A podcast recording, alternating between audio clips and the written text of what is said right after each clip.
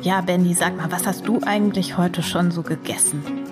Erstaunlicherweise gar nicht so viel. Ich finde das gar nicht so erstaunlich. Wir haben ja noch ein riesiges berufliches Essen heute. Ja, gut, vor uns. eigentlich muss man sparen, ja. Das, aber es, es geht spät los heute Abend, ne? Also wer weiß, bis 8 Uhr muss man noch durchhalten. Und dafür sind meine, äh, es waren zwei Brote und heute Morgen so ein bisschen äh, Haferflocken. Das ist so die Basis, mit der ich in den Tag gestartet bin und bis 8 Uhr jetzt noch durchhalten muss. Ich hoffe, bei dir waren es mehr, weil ich spüre schon, dass es irgendwie vielleicht nicht reicht. Ja, ich hatte meinen Rest Kürbissuppe vom Wochenende. Das war selbstgemacht und sehr lecker. Und äh, ich hoffe, dass es ein bisschen vorhält. Vielleicht raten unsere Hörerinnen und Hörer schon, worüber wir heute reden möchten. Es geht ums Essen am Arbeitsplatz. Es geht um selbstgemachtes, um gekauftes, um Kantinenessen und Essen am Schreibtisch. Also alles rund um gesunde Ernährung während der Arbeit, aber auch ein bisschen rund um Genuss. Ja, vor allen Dingen Genuss hoffentlich. Mit Sicherheit. Aber bevor wir jetzt zu tief hier Smalltalken, sollten wir uns und unseren Podcast vielleicht nochmal vorstellen. Das kann nicht schaden, ja. Also, ich bin Nadine Bös und ich bin hier in der FAZ verantwortlich für das Ressort Beruf und Chance. Und mein Name ist Benjamin Fischer. Ich bin Wirtschaftsredakteur bei der FAZ und das hier ist der FAZ-Podcast Beruf und Chance. Bei uns geht es jede Woche darum, wie Arbeit glücklich macht und manchmal auch, wie sie satt macht. Für diese Folge haben wir natürlich auch, wie so oft, mit einigen Gästen gesprochen. Ich habe mich unterhalten mit Susanne Leitzen, die ist Ernährungswissenschaftlerin und sie arbeitet für die Deutsche Gesellschaft für Ernährung in einem Projekt, das heißt Inform Fit im Job. Und wie der Name schon sagt, da geht es vor allem um Verpflegung im Betrieb. Und Susanne Leitzen ist aber auch deshalb ganz interessant, weil sie vor ihrem Studium mal Köchin gelernt hat und sogar in der Sternegastronomie selbst gearbeitet hat. Sie ist also jemand, die das gesunde und das gute Essen im Blick hat und zu schätzen weiß und die will das auch irgendwie in Einklang bringen. Also Fachfrau von wirklich jeder Perspektive. Ja. So kann man es sehen. Ja, also Expertise bringt ja auch dein zweiter Gesprächspartner, also einige mit, würde ich sagen. Ja, äh, der zweite Gesprächspartner ist hier bei uns aus dem Haus, Jakob Strobe-Isera. Der ist äh, bei uns stellvertretender Leiter des Feuilletons und der schreibt ganz viel über kulinarische Themen.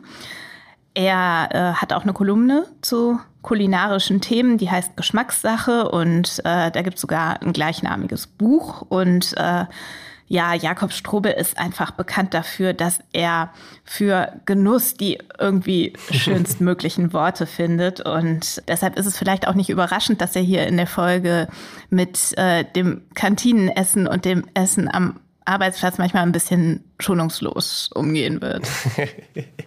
Thema Kantine. Ich habe quasi die Kantinenperspektive eingeholt, wobei Caroline Rudloff, mit der ich gesprochen habe, das Wort Kantine gar nicht so mag. Sie spricht lieber vom Betriebsrestaurant. Sie arbeitet beim Catering-Unternehmen Genuss und Harmonie und ist da verantwortlich für die Kantinen oder Betriebsrestaurants. Also ich glaube, wir sagen jetzt einfach mal Kantine bei Union Investment. Und wir haben ausgerechnet sie ausgewählt, weil es, es gibt so einen Kantinentest äh, jedes Jahr. Wahrscheinlich ist der jetzt nicht so unmissverständlich und so klar wie die Bundesliga-Tabelle, aber ohne jetzt zu sehr auf die Regularien und auf die Kriterien einzugehen, wie der ausfällt. Union Investment und äh, die Kantinen dort waren auf Platz eins. Von daher gehe ich mal davon aus, da werden wir schon einiges lernen, was so eine gute Kantine ausmacht. Mit Sicherheit. Wenn es jetzt ums gesunde Essen geht, dann äh, kommt mir ja immer eine Frage als erstes in den Kopf. Vielleicht ist es auch so ein Frauending, aber die offensichtliche Frage finde ich, wie viele Kalorien sollte man eigentlich so über so einen Arbeitstag hinweg zu sich nehmen, besonders wenn man so Bürotäter ist und eh die meiste Zeit sitzt und sich vielleicht nicht so viel bewegt. Ja, gehört wohl dazu. Also man, man kann es so ein bisschen abwandeln. Wenn ich jetzt sage, ich weiß, äh, heute Abend habe ich Training, dann kann man das vielleicht noch ein bisschen anpassen. Ne? Aber es, es geht ja auch so ein bisschen darum, nehmen wir jetzt mal das Beispiel, morgen gäbe es bei uns in der Kantine Käsespätzle. Und wenn wir beide wissen würden, die sind genial, und wir gehen dahin, dann waren das vielleicht sehr leckere Käsespätzle und wir haben sehr gut gegessen, aber ich weiß jetzt nicht, ob ich mit so einem Teller Käsespätzle im Magen danach dann noch die nächsten zwei Stunden noch vernünftig weiterarbeiten würde. Naja, das berühmte Mittagstief. Darüber habe ich mit Susanne Leitzen auch gesprochen, dass man das natürlich tunlichst vermeiden sollte. Und ähm, du hast irgendwie auch schon ganz richtig vermutet, was sie mir als Expertin so zum Thema Kalorienzufuhr gesagt hat. Es ist nämlich super individuell. Sie sagt, man kann eigentlich gar nicht eine pauschale Regel jetzt für den Bürotäter oder die Bürotäterin ausgeben, weil es kommt immer darauf an, wirst du am Abend noch Sport machen? Wie bewegst du dich durch dein Büro? Also nimmst du immer den Fahrstuhl oder nimmst du die Treppen? Es hängt aber auch von deinem persönlichen Stoffwechsel ab. Es hängt davon ab, bist du Mann oder Frau? Bist du groß oder klein? Und so diese pauschale Antwort, die ich eigentlich von ihr haben wollte, die gab es gar nicht. Ja, ist manchmal schade. Ich glaube, was man auf jeden Fall sagen kann, wenn man bei uns hier beim FAZ-Turm die Regel befolgt, dass man jeden Tag einmal äh, ins Büro nach oben geht, das sind jetzt in unserem Fall, wenn das 14 Stockwerke, dann kann man vielleicht sogar den halben Teller Käsespätzle essen, ohne dass ich jetzt weiß, ob es den morgen wirklich geben sollte. Ich fürchte leider nicht.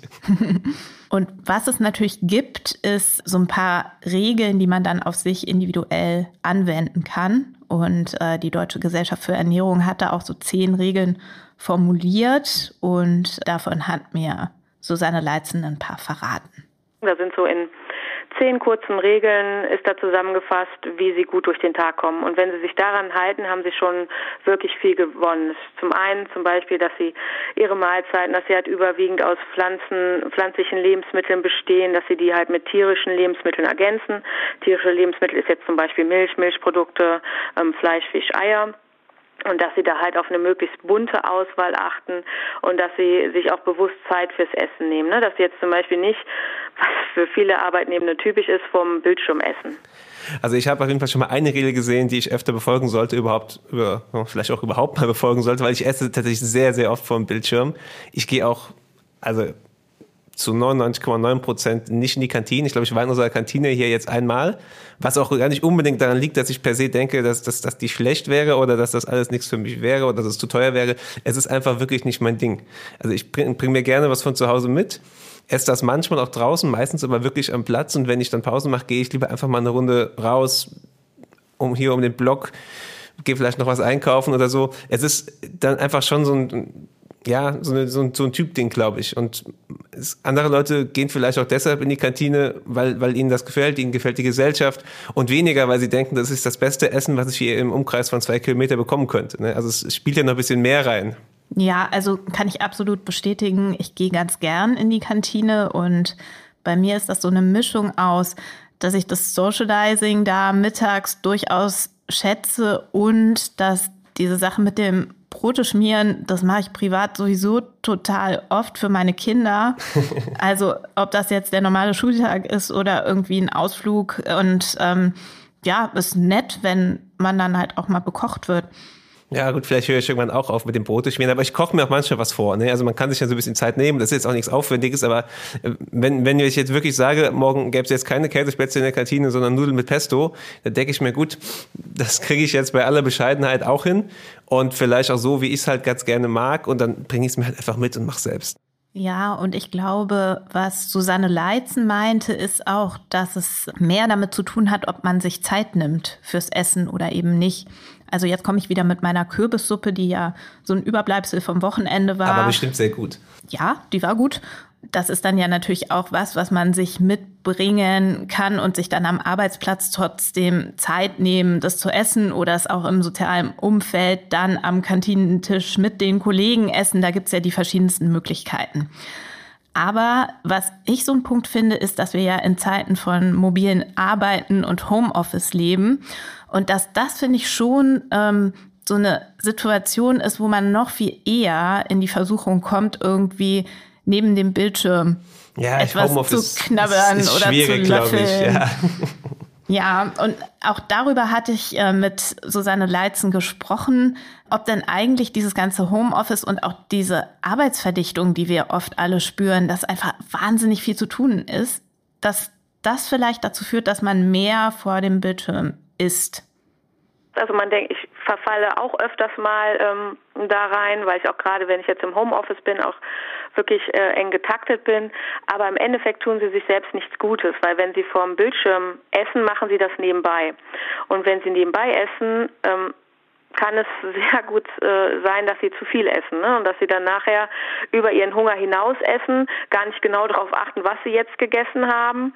Ne? Wenn, sie jetzt zum Beispiel mal eine Packung Nüsse neben ihre Tastatur legen, ne? wie schnell greifen sie immer da rein, ohne wirklich Hunger zu haben, einfach nur weil es da liegt. Ja, also das, das Problem, was ich auf jeden Fall kenne, ist, dass im Homeoffice sehr viel Essen sehr viel äh, näher in Reichweite ist als im Büro. Also das, ich glaube, da hat sie auf jeden Fall einen Punkt. Und dann im Homeoffice, ich meine, jeder kennt das, dass man in einer Konferenz mal aufsteht, vielleicht mal kurz in die Küche geht und irgendwas macht. Ich sage jetzt nicht welche Konferenz, aber grundsätzlich, das, das ist ja möglich, ohne dass man da jetzt in der Konferenz irgendwie äh, komplett raus ist und nichts mehr beitragen kann. Das ist irgendwo schon Fluch und Segen zugleich im Thema Homeoffice. Ne? Also man, man kann halt alles auf einmal machen und alles ist in Reichweite. Und das kann auch positiv sein. Also ich zum Beispiel trinke total gern Tee und ich bin froh, dass ich im Homeoffice immer meinen schönen, frisch aufgebrühten eigenen Tee in Reichweite habe. Und wenn der neben mir steht, dann trinke ich auch genug. Ja, das stimmt. Ja. Und den kann man auch sehr gut während Konferenzen kochen, weil das kriegt ja auch keiner mit. Das ist auch nicht schlecht. Ja. Und die Kaffeemaschine zu Hause, also wir haben ja auch ordentlichen Kaffee hier, muss man mal sagen, ist schon ein Fortschritt, seit wir hier umgezogen sind. Aber die Kaffeemaschine zu Hause ist halt schon ein anderes Level. Ja, das, das hat stimmt. auch was. Wobei ich glaube, ich trinke jetzt schon zu viel Kaffee. Wenn ich öfter im Homeoffice wäre, dann wird das wahrscheinlich irgendwann so ein Level erreichen, wo es vielleicht dann schon ungesund wird. Andererseits, Thema Flüssigkeit und genug trinken gehört ja auch dazu. Also es ist, ich weiß nicht, wie viele sind es, die zwei Liter, die man am Tag trinken sollte, so als ungefähre Angabe. Habe ich natürlich auch eine Aussage von unserer Expertin reingeholt. Äh, hören wir doch mal rein. Also wir sagen immer so als Richtschnur, dass sie so anderthalb Liter ähm, Wasser am besten zu sich nehmen oder Tee oder auf jeden Fall ungesüßte Getränke, ne, die jetzt keinen Zucker enthalten, damit sie einfach erstens, die sind durstlöschender, zweitens trinken sie keine leeren Kalorien. Ja, also das ist ja irgendwie ganz schön beruhigend für meinen Teekonsum, dass der so in äh, die Kategorie ungesüßte Getränke fällt und äh, das dann eigentlich eine ganz gute Sache ist, die ich da so betreibe. Und wie ist das mit Kaffee? Da gibt es auch immer wieder so die, äh, ist ja fast ein Glaubenskampf. Zählt Kaffee dazu zum Trinken? Ja, nein, vielleicht? Ja, das habe ich mich natürlich auch gefragt, weil der Tee auch mich nicht davor irgendwie schützt, Kaffee zu trinken. Den trinke ich obendrauf noch ganz gern. Deswegen habe ich Susanne Leitzen auch mal danach gefragt, ob der Kaffee dazu zählt. Es gibt jetzt keine Angabe, was an Kaffee zu viel ist. So zwei bis vier Tassen sind okay. Ne, Sie sollten jetzt aber nicht diese anderthalb Liter äh, mit Kaffee füllen. Es ist schon gut, wenn jetzt zum Beispiel Wasser oder ungesüßter Tee Ihre Haupttrinkmenge darstellt. Also gut, anderthalb Liter Kaffee, so viel trinke ich dann jetzt auch wieder nicht. ich glaube, das würde man dann vielleicht irgendwann doch auch merken. Aber schon mal sehr beruhigend, äh, dass zwei bis vier Tassen noch okay sind. Also vier Tassen kriege ich hin am Tag. Manchmal sind es auch fünf, aber ja, das passt dann schon aber beim Thema Wasser gehört ja auch so ein bisschen dazu. Wir haben jetzt hier bei uns den Wassersprudler, den ich glaube ich schon in meiner Folge gelobt habe und den ich auch gefühlt jeden Tag lobe, weil der wirklich echt super ist. Also dass die ganze Schlepperei, die wegfällt. Aber auch das muss natürlich funktionieren. Also früher hatten wir hier so einmal im Monat die Variante, dass wir äh, Getränkelieferanten bestellt haben, wo dann die halbe Redaktion Wasser bestellt hat und dann hier die Kisten hin und her geschleppt wurden. Ist im Homeoffice natürlich auch einfacher. Ne? Ja, also kommt drauf an, was man so trinkt, ne? Wenn man jetzt im Homeoffice Sprudel aus Kisten haben will, muss man den ja im Zweifel auch hochschleppen. Also ja, ich glaube, wichtig ist einfach, dass das Wasser in ausreichender Form in Reichweite ist. Ähm, das ist dann irgendwie ja so, dass das, was in Reichweite ist, man auch irgendwie viel automatischer konsumiert. Ja. Kann natürlich auch problematisch sein, wenn man hier äh, einer der Vertreter ist, die die obligatorische Süß Süßigkeiten-Schublade hier hat. Also Absolut. die ist dann zu sehr in Reichweite vielleicht manchmal. Ja, es gibt sogar einen Fachbegriff dafür, äh, dass man sich selber sozusagen überreden kann, gesünder während des Arbeitstages zu essen, indem man diese Reichweiten für sich selbst verändert. Das nennt sich Nudging.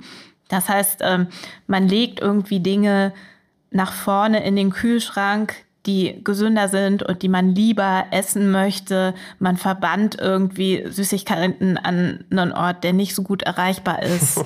Oder man schnippelt sich das Obst und macht sich das richtig schön zurecht und dann greift man eher zu.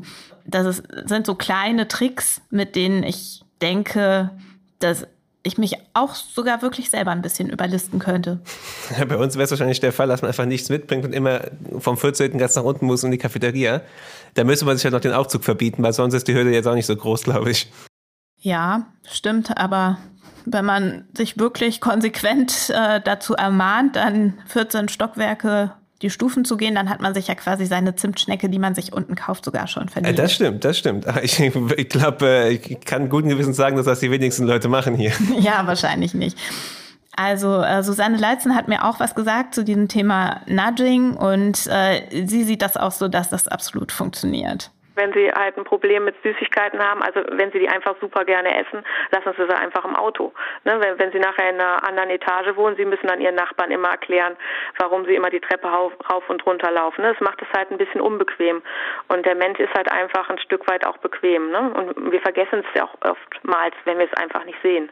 Ne, auch gerade wenn sie im Stress sind, da denken sie nicht die ganze Zeit an die Kekse, die unten in ihrem Auto sind.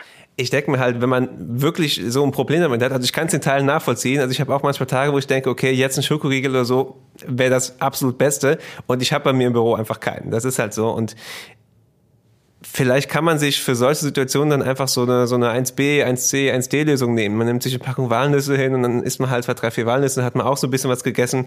Oder wenn man halt wirklich sagt, ohne Schokolade geht nicht, dann muss man ja nicht gleich äh, die Büroschublade damit füllen. Ja, und andererseits, wenn man es aber total gerne mag, die Schokolade, dann funktioniert es ja wahrscheinlich auch auf Dauer nicht, sie gar nicht zu essen, weil ja irgendwie guter Geschmack und gesundes Essen ja in einer Weise zusammengehören. Ne? Also man wird ja nicht dauerhaft, nur weil es gesund ist, irgendwelche Dinge essen, die man so gar nicht mag. Nee, wäre ja irgendwo auch schade. Ne? Aber wenn wir beim Thema Schokolade Total. bleiben, kann man ja auch sagen, anstatt dass man jetzt die Milchschokolade, kann man ja die nehmen, die vielleicht ein bisschen weniger Zucker hat. Ja, also man kann, man kann sich ja rantasten. Ne? Ich kann schon, also ich würde ich jetzt auch nicht sagen, ich nehme mir jetzt jeden Tag äh, nur Rohkost mit ins Büro. Ja, genau. Und diese Frage, ob äh, lecker und gesund irgendwie zusammengehört, äh, die habe ich Susanne Leitzen auch gestellt. Das beantworte ich mit einem ganz klaren Ja. Weil ähm, ich bringe mal das Beispiel, wenn Sie jetzt ein bisschen auf Zucker achten wollen. Und Sie können halt nicht erwarten, dass Sie einen Naturjoghurt mit demselben Genuss essen mit, wie ein Erdbeerjoghurt, der vorher Ihr Lieblingsjoghurt war. Ne? Sie müssen das Stück weit reduzieren, dass Sie es nachher auch genussvoll finden oder es genießen können. Und so geht's halt auch mit dem Essen. Wenn ich mir vornehme, ich möchte jetzt jeden Tag einen Salat essen, aber ich mag gar keinen Salat, dann wird das nichts.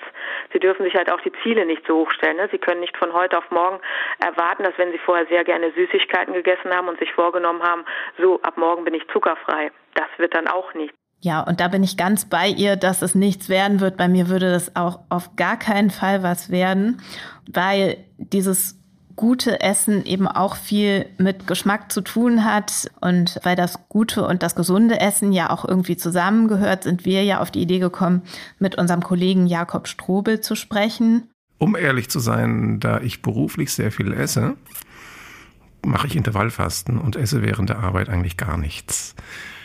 Äh, ich gehe aber auch nicht in die Kantine, weil mm, mich das Kantinenessen nicht so unbedingt überzeugt, um ehrlich zu sein ja, das war jetzt wirklich schön ehrlich und ja, wir haben dann auch darüber gesprochen, warum seine Kritik an der Kantine so harsch ausfällt.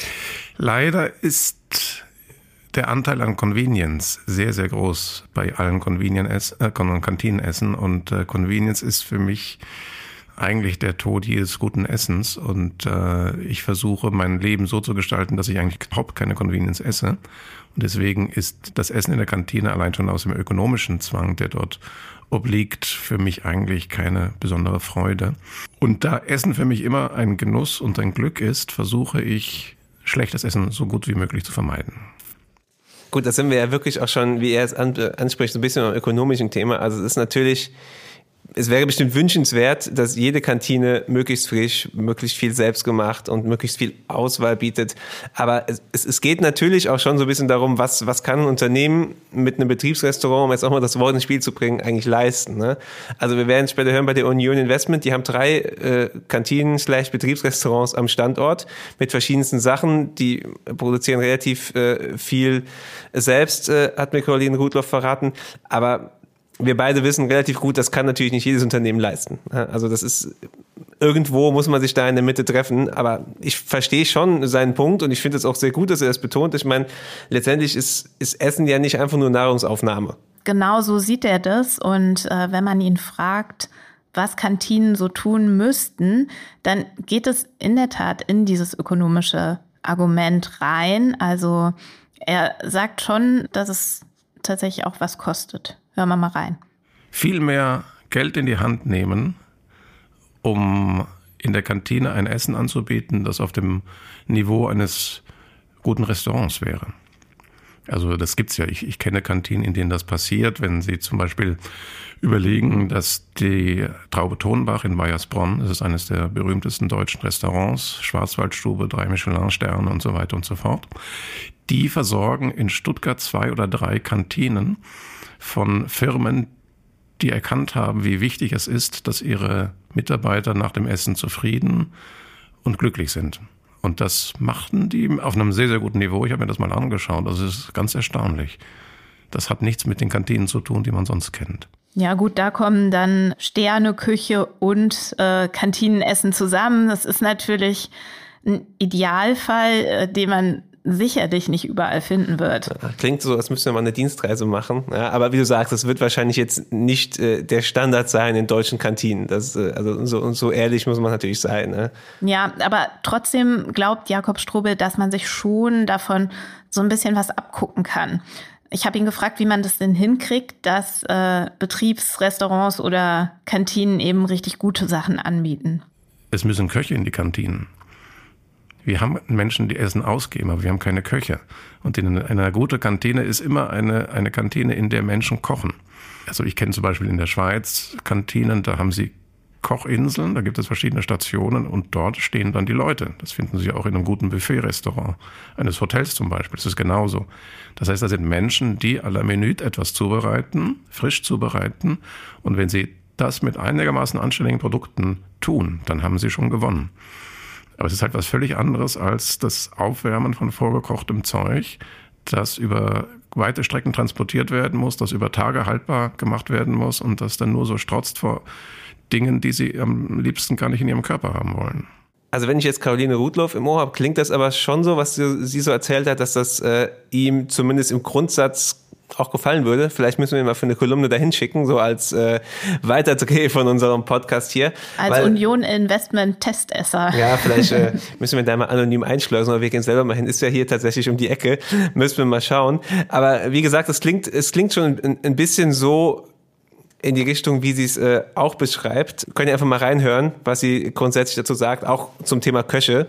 Wir haben den charmanten Vorteil, unsere Köche dürfen ihre äh, Kulinarik noch selber frei ausleben. Ne? Also ich weiß nicht, in, in, in, in anderen, bei anderen Caterern, dann gibt es schon stringente Vorschriften und Rezepturen und ähm, ja, Speiseplanwiederholungen.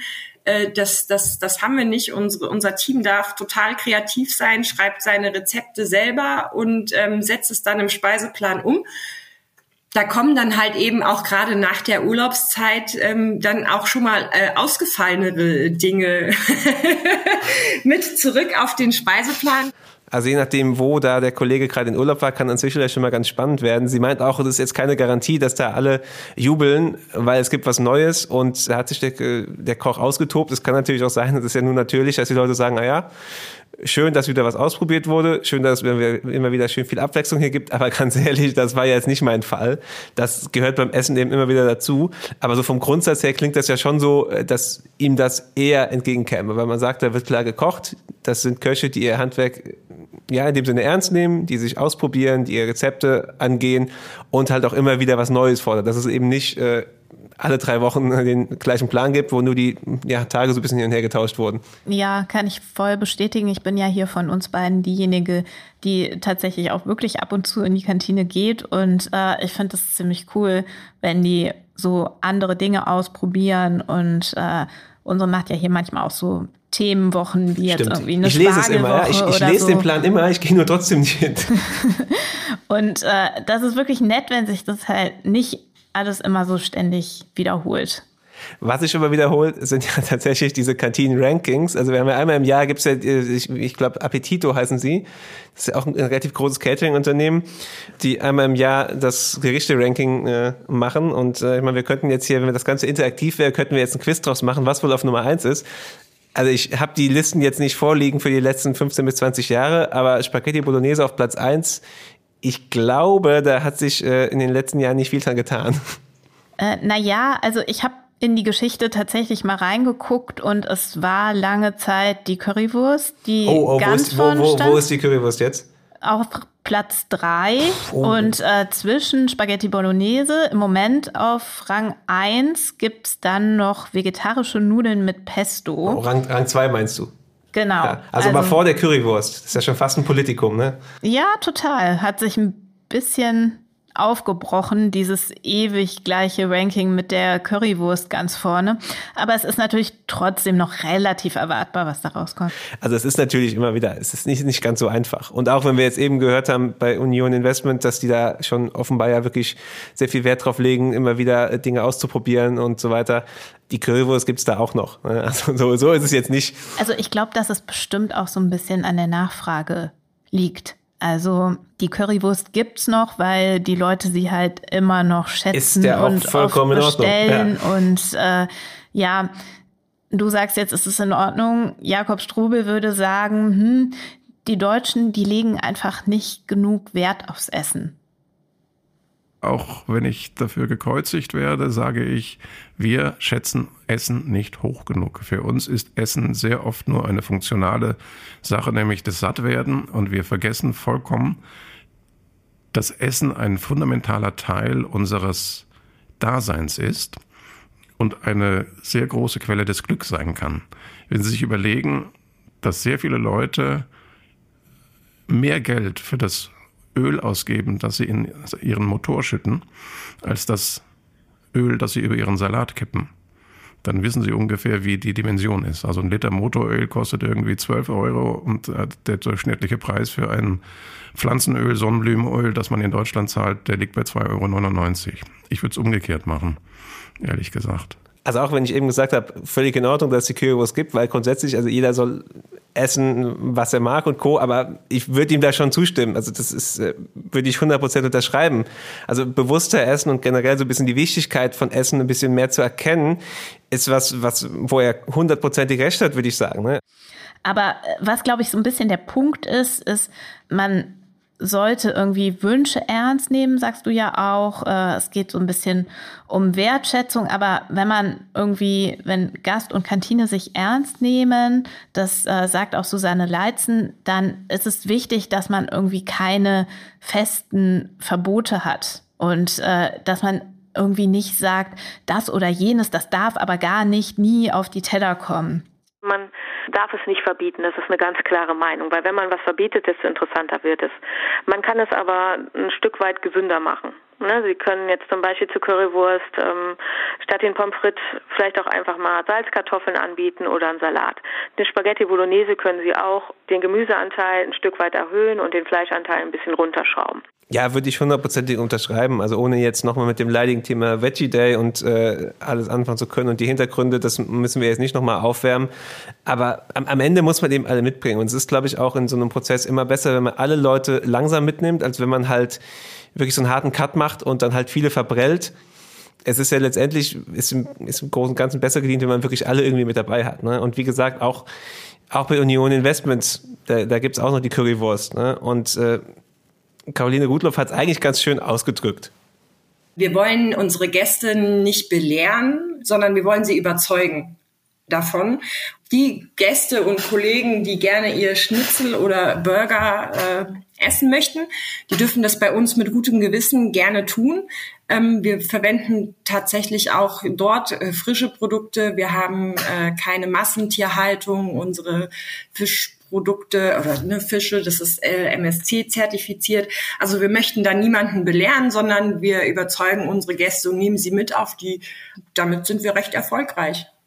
Ja, diese Reise kann natürlich äh, manchmal ein bisschen länger sein, manchmal ein bisschen komplizierter sein. Also, ohne dass es jetzt ein Currywurst-Podcast werden soll, aber natürlich äh, Currywurst äh, in VW, äh, bei VW, als es da, ich weiß gar nicht, wie lange das her ist, als diese Nachricht kam, dass in einer der Betriebskantinen äh, auf dem Werksgelände in Wolfsburg die Currywurst äh, nicht mehr serviert werden soll. Also ja, ja, da erinnere ja, ich mich auch noch dran. Die haben ja sehr viele. Äh, die haben nicht nur eine Betriebskantine. Und das war aber ja. nur in der einen damals. Genau, das ist ne? dann halt so bei, bei manchen äh, hinten untergefallen. Das, das, da hieß es dann, glaube ich, schon so fast in Teilen, dass da jetzt bei VW die Currywurst, die haben ja, glaube ich, so eine eigene Schlachterei oder eine eigene Fleischerei. Also das ist, Thema ist da schon äh, sehr nah, aber es war eben ein, eine Kantine von diversen auf dem Werksgelände. Und ich meine, das hat sich ja so hochgeschaukelt, dass sich dann so, ja, ein gewisser Ex-Kanzler eingeschaltet hat.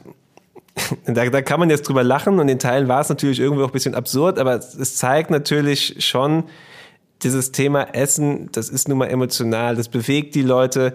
Da wird auch ganz schnell äh, alles, was im Graubereich ist, irgendwie ein bisschen ausgeschaltet. Da geht es dann nur um Schwarz-Weiß. Ich meine, es gibt ja auch immer wieder, äh, ja, wir haben jetzt gerade keinen Wahlkampf, aber kommt ja immer wieder dann die Themen, dass äh, eine gewisse Partei den Leuten das Fleisch verbieten äh, wollen würde und sowas natürlich auch einfach Unsinn ist. Aber Essen, Ernährung und dann noch äh, vielleicht auch Thema Fleischkonsum, das ist alles, was es, es wird relativ schnell sehr schwierig und äh, es wird dann halt auch manchmal ein bisschen irrational, ne? Ja, aber das ist doch eigentlich das genau richtige Stichwort, dass nur Schwarz und Weiß da vielleicht nicht irgendwie das Ende vom Lied ist, sondern dass es eben sehr, sehr viele Mittelwege gibt. Also die Kantine, die dann eben nur ein Fleischgericht anbietet und äh, die anderen Gerichte sind vegetarisch. Ja. Oder man selbst entscheidet sich dafür, irgendwie flexitarisch zu leben und äh, grundsätzlich weniger Fleisch zu essen, aber mal schon. Es gibt ja verschiedenste Möglichkeiten, Genau. wie man irgendwie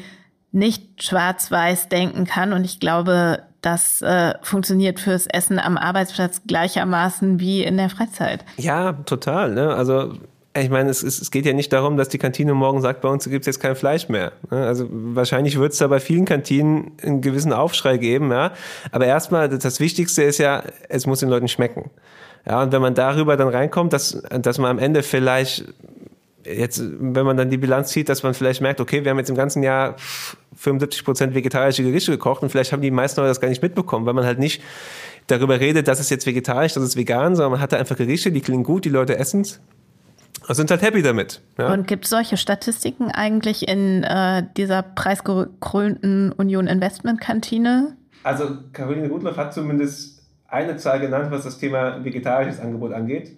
Mittlerweile beträgt unser äh, rein vegetarisches Angebot knapp über 50 Prozent ähm, an allen drei Standorten bei der Union Investment. Ähm, weil wir natürlich auch versuchen, unsere Gäste an andere oder an vielleicht ungewohntere äh, äh, Zutaten ähm, heranzuführen, wo wir sagen, okay, wir verzichten einfach auf tierische Produkte und ersetzen die durch pflanzliche. Ja, das ist tatsächlich eine Reise und hat ganz viel mit Kommunikation zu tun, um die Leute dort einfach ja mitzunehmen und dafür zu begeistern. Das ist ähm, total, tatsächlich total schwierig in Worte zu fassen und das ist auch keine Sache, die von heute auf morgen funktioniert, sondern das ist ähm, ja diesen Nachhaltigkeitssinn einfach auch zu leben. Ich habe es natürlich auch nach, dem Lieblingsessen gefragt, äh, weil wir ja schon das Appetite-Ranking drin hatten. Da meint sie, es ist gar nicht so einfach. Also es gibt da offenbar dienstags immer ein veganes Curry, was tatsächlich sehr beliebt ist. Shakshuka ist auch sehr gefragt, kann ich auch nachvollziehen. Aber äh, sie sagt auch, wenn es jetzt Schnitzel gibt, dann ist das auch nicht so, dass da äh, am Ende des Tages die Schnitzel liegen bleiben. Eher im Gegenteil hätte ich jetzt so, auch ne? nicht erwartet. Ich würde ja ganz gerne noch mal über die soziale Funktion des Essens am Arbeitsplatz reden. Also es gibt ja sowas wie Geschäftsessen. Es gibt die informellen Treffen von Kollegen in der Kaffeeküche, die alle schmerzlich vermisst haben in der Corona-Zeit. Und ähm, ich glaube, dass Essen auch deshalb im Zusammenhang mit Arbeiten wichtig ist, weil man sich so fragt, gibt es eigentlich eine Art, am Arbeitsplatz zu essen, die einen auch leistungsfähiger macht, die irgendwie, also gibt so dieses äh, Superfood fürs Gehirn, wo man hinterher irgendwie kreativer ist oder Jetzt sich besser konzentrieren Und? kann. Gibt's, gibt's das? Ich hoffe, es ist kein Obst. Ja, also ich habe Frau Leitzen danach gefragt, ob es das gibt und die Antwort war relativ enttäuschend. So äh, dieses Superfood-Lebensmittel, da ist aus ihrer Sicht gar nicht so viel dran. Und ähm, ja, es ist mehr oder weniger achte drauf, äh, dass du dich nicht überforderst und nicht in dieses äh, jetzt schon mehrfach besprochene Mittagstief fällst. Und dann ist aber jetzt irgendwie die Goji-Beere nicht besser als äh, die Heidelbeere oder irgendwie eine Nuss. Also die Heidelbeere wäre auf jeden Fall äh, saisonal und regional grundsätzlich eine gute Idee. Wenn man den richtigen Monat auswählt. Ja, mit Sicherheit. Aber also diese, diese Erzählung von diesen bestimmten Superfood, Lebensmitteln, die einen dann besser machen, die teilt sie eigentlich so nicht. Was sie mehr geteilt hat, ist, dass irgendwie schon gutes Essen am Arbeitsplatz auch zufrieden machen kann und dass es einen schon in eine Stimmung versetzen kann, wo man dann in irgendeiner Weise besser arbeitet. Und das ist jetzt wenig überraschend. Das sagt auch Jakob Strobel. Glückliche Mitarbeiter arbeiten besser als unglückliche Mitarbeiter. Mitarbeiter, die sich auf eine Art und Weise gesättigt haben, dass sie ein Lächeln im Gesicht haben, gehen lieber wieder an ihren Arbeitsplatz zurück als solche, denen irgendwelche Fertigsoßen wie ein Bauklotz im, im Magen liegt. Okay, ich höre da schon raus. Er wäre bei den Käsespätzle wahrscheinlich raus. Es sei denn, sie sind wirklich sehr, sehr gut. Ja, klar. Vermutlich ist er da auch als äh, tagsüber Intervallfastender total raus. Ja, schwierig. Aber wenn sie wirklich gut sind, würde ich mir überlegen an seiner Stelle. Aber das Schöne ist, er kann auch diese positive Sicht aufs Essen am Arbeitsplatz teilen und er sagt auf jeden Fall auch, dass wenn es richtig läuft und wenn es lecker ist und wenn es irgendwie diese Komponente hat von einem zufriedener machen, dass es auch wirklich Auswirkungen haben kann auf Ergebnisse. Wenn Sie aber Freude am Essen haben, dann haben Sie auch Freude an den Gesprächen, dann sind Sie bestimmt kompromissbereiter, dann sind Sie flexibler, dann haben Sie eine höhere Fantasie und dann ist die ganze Situation so, dass es, dass es sich eine, dass es eine sehr lohnende Ausgabe ist, ein wenig Geld in Essen zu stecken. Und deswegen Geschäftsessen sind früher ja ein fester Bestandteil des, des Geschäftslebens gewesen. Das hat dann leider ein bisschen nachgelassen, weil die Deutschen auch hier an der falschen Stelle gespart haben. Ja, die Rückkehr des Geschäftsessens, das ist was. Ja. Also kann jetzt nicht behaupten, dass ich irgendwie jetzt so rekapitulieren kann, ob ich äh, öfter Geschäftsessen hatte, einfach weil ich noch nicht wirklich viele hatte. Aber ich kann schon, kann, kann das schon nachvollziehen, was er sagt. Und am Ende kommen wir wieder immer zu diesem Punkt zurück. Gutes Essen ist mehr als einfach satt werden und vor allen Dingen schnell satt werden, was ja auch dieses To-Go-Ding ist. Ja, ich hole mir mal schnell was auf die Hand, esse das in fünf Minuten, dann trinke ich noch den äh, Kaffee von Starbucks in zwei Minuten, wenn er nicht zu so heiß ist und dann kann ich ganz schnell wieder arbeiten das ist es ja nicht. Ne? Also Essen ist, ist ja was Schönes. Wenn man das dann zusammen macht und man hat da in, hat, ist da in Ruhe in einem Restaurant oder vielleicht auch in einem Bistro, also Thema Currywurst, wenn jetzt um die Ecke hier die Pommesbude ist und da gibt's gute Currywurst, man geht da zusammen hin und kann da entspannt essen und unterhält sich ein bisschen. Total, da bin, bin ich voll bei ihm. Ne? Also das ist, das ist ganz bestimmt was, was man äh, eher im Kopf haben sollte und was man vielleicht schon auch manchmal so ein bisschen bewusster machen sollte. Ja, absolut. Und wir beide werden heute Abend ganz bestimmt nicht mehr zu irgendeiner Bude gehen, weil wir genau nicht, so ein Essen äh, jetzt demnächst vor uns haben, wo wir uns mit ganz vielen Korrespondenten hier im Haus einmal im Jahr treffen und äh, hoffentlich viele gute Gespräche führen und dabei auch, auch hoffentlich gut essen. essen ne? Genau. Und ähm, deswegen äh, denke ich, wir gehen da bald hin und sonst wird das mit dem Gutessen für uns nämlich nicht so, weil andere Leute auch gut essen wollen. Ja. genau, guter passender Abschluss für diese Folge. Danke, dass du die mit mir zusammen gemacht hast, Benny. Ich habe zu danken und ja, vielleicht gehen wir bald mal zusammen in die Kantine. Ich gucke vorher auf den Plan und dann mal sehen. Zweimal im Jahr ist ja okay. Ne? Das Jahr ist ja nicht mehr so lang, dann wird es mal Zeit. Abgemacht.